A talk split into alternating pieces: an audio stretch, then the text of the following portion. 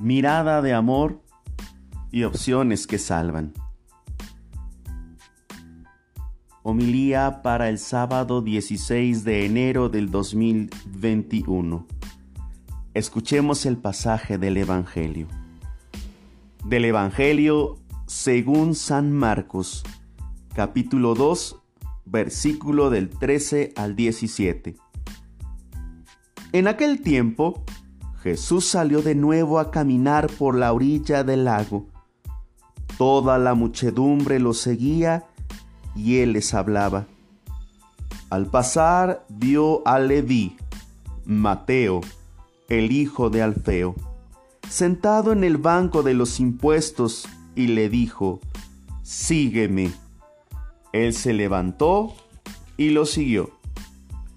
Mientras Jesús estaba a la mesa en casa de Leví, Muchos publicanos y pecadores se sentaron a la mesa junto con Jesús y sus discípulos, porque eran muchos los que lo seguían.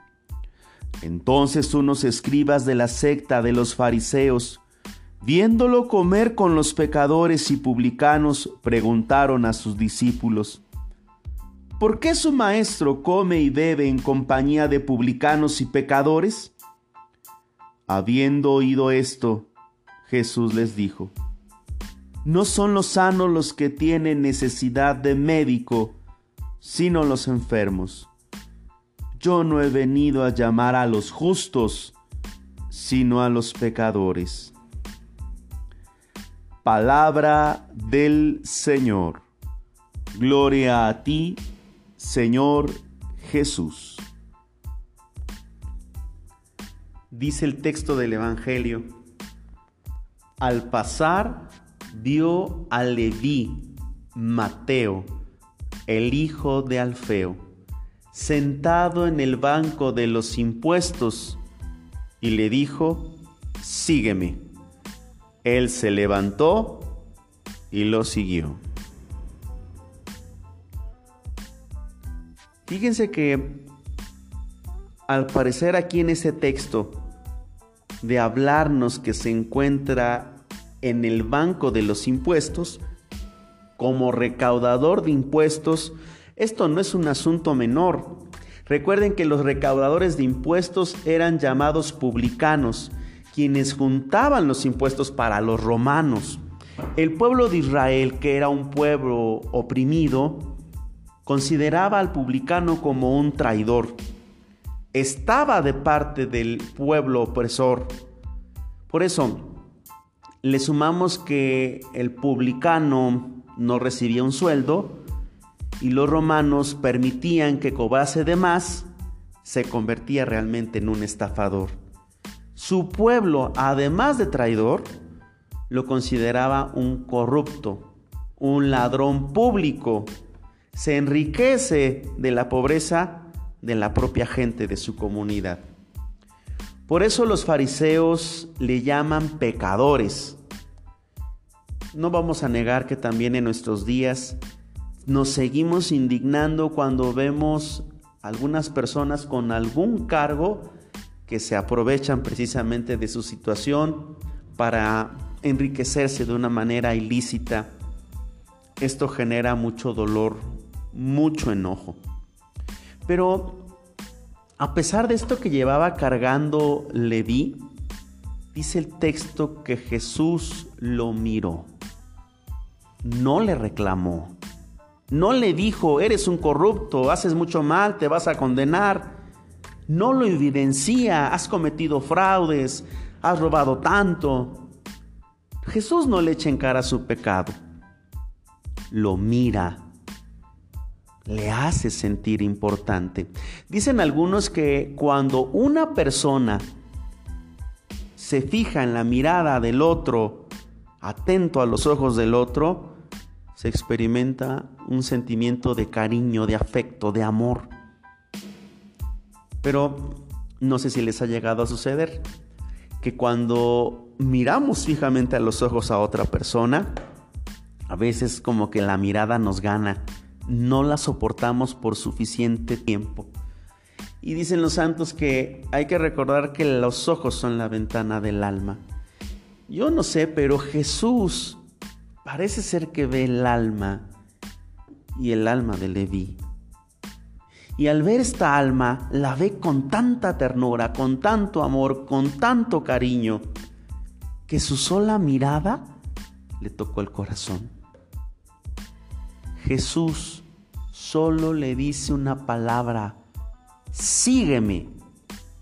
Pero ha sido su mirada, ha sido a lo mejor ese efecto de amor y de cariño que le hizo sentir a Leví lo que primero le tocó. Sígueme, lo único que le dice.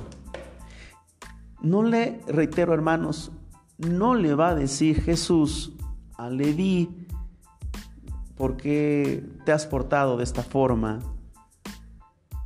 Más bien lo invita, sígueme. Entonces dice que la, la palabra que él se levantó y lo siguió. Pero antes de continuar en este aspecto, hermanos, es importante señalar que en tiempos de Jesús, los maestros eran solicitados por los alumnos. Así si alguien quería aprender un oficio, ejercer una rama del saber, tendría que acudir a un maestro y pedirle al maestro que le enseñase. Aquí pasa al revés. Ahora es el maestro quien elige al discípulo. Por eso, qué cosa tan extraña. Esta es una elección divina y Jesús se dirige a Leví. Le dice, sígueme. Lo invita realmente a pensar en un nuevo proyecto. Lo anima a ver algo que no estaba observando. Puede ser que esta invitación de ser su discípulo, en el fondo entonces conlleve a, mira, hay otra opción. Quiero que noten que al famoso corrupto de Leví, después convertido en el apóstol San Mateo, el Señor le da una opción diferente. Le ofrece una manera diferente de vivir y que está a su alcance. No le impone su manera de pensar, no le reclama, le da una alternativa. Mateo descubre que estar en ese banco no es realmente algo que lo esté llenando. Puede ser que esta realidad de ser eh, un recaudador de impuestos lo mete en un ambiente de un sistema opresivo que no puede hacer mucho e incluso puede ser que sea maltratado por su propia familia. Recuerden que señala el texto que es el hijo de Alfeo. Este detalle tampoco no es un detalle insignificante. Quiere recordarnos que eh, pues es hijo de una persona concreta. Y su padre, su familia, pues puede ser que en lugar de estar orgullosos, o están lamentablemente apenados. O a lo mejor, en cierto sentido, es marcar a la familia, tienes un hijo que está tristemente en una situación no sana. Cuando a algunos papás se les escucha o se escucha que se les critica porque su hijo fulanito a lo mejor es drogadicto, qué doloroso es para el padre. Tu hijo publicano algo similar. Entonces, queridos hermanos, todo lo que va viviendo Mateo son heridas, son realidades a lo mejor que le han tocado vivir.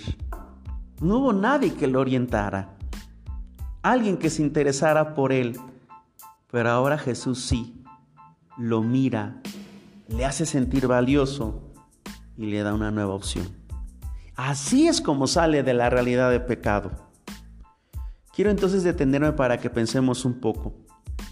Cuando alguien a lo mejor está inmerso en una realidad similar, ¿qué es lo que hacemos? Lo juzgamos y le decimos, oye, ¿estás mal? ¿Te vas a ir al infierno? ¿Sigues así? No cambias. Eres de lo peor. Eso no hace Jesús. Si nosotros juzgamos, condenamos a alguien por lo que sea, entonces no estamos viviendo el Evangelio. Es importante entonces regresar al ejemplo de Jesús. Hay que mirar con amor, hacer sentir valioso al otro y ofrecerle una opción diferente. Que mire a otro lado, que hay una gama de posibilidades y no solo eso, acompañarlo como maestro. Y solamente así puede salir de la realidad de pecado. Si nada más, nada más nos centramos en debes de cambiar, no estamos haciendo nada. Hay que acompañar. Eso hace el maestro. Y lo acompaña hasta que ella es capaz de ser realmente como su maestro. Así acompaña Jesús al pecador. Quiero terminar invitándoles a que observen que al final del Evangelio le dicen a los discípulos, ¿por qué su maestro come y bebe en compañía de publicanos y pecadores? Esta pregunta es sutil. Ni siquiera se la dicen a Jesús. En el fondo está envenenada con la crítica social de etiquetar. Son publicados y pecadores, como diciendo, son gente mala, despreciada por Dios. Este tipo de expresiones son denigrantes. Quieren quitarle dignidad a la persona. En el fondo hay una manera de desechar a la persona, tratarla como basura. Hoy en día hay muchas etiquetas de estas. Incluso están disfrazadas de los más eh, elegantes hasta las más denigrantes. No, pues es que pues es un ratero, es un migrante. Uy, es un inútil. Es una mujerzuela, una chismosa. Es un maricón. Tantas palabras que son hirientes y que a lo mejor pueden manejar una cierta realidad y por eso a la persona le duele más. Piensen también un instante que a los discípulos de manera fuerte les digan por qué comen con publicanos y pecadores. ¿Qué habrán sentido los que estaban al lado? Que llevaban precisamente el estigma social de que son malos. Incluso en un momento que pueden disfrutar, comen con publicanos y pecadores llevan a todos lados la etiqueta.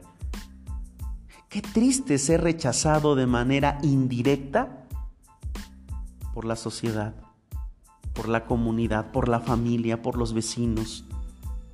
¿Qué es lo que hace Jesús en este caso?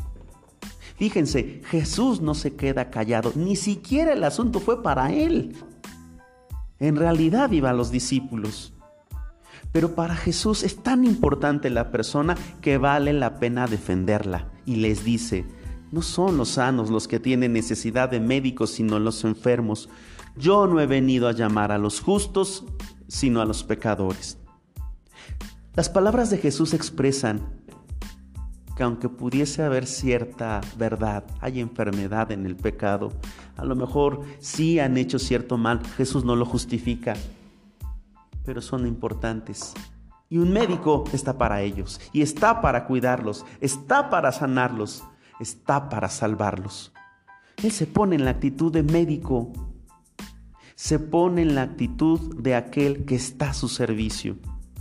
Aquí es donde aparece la novedad liberadora.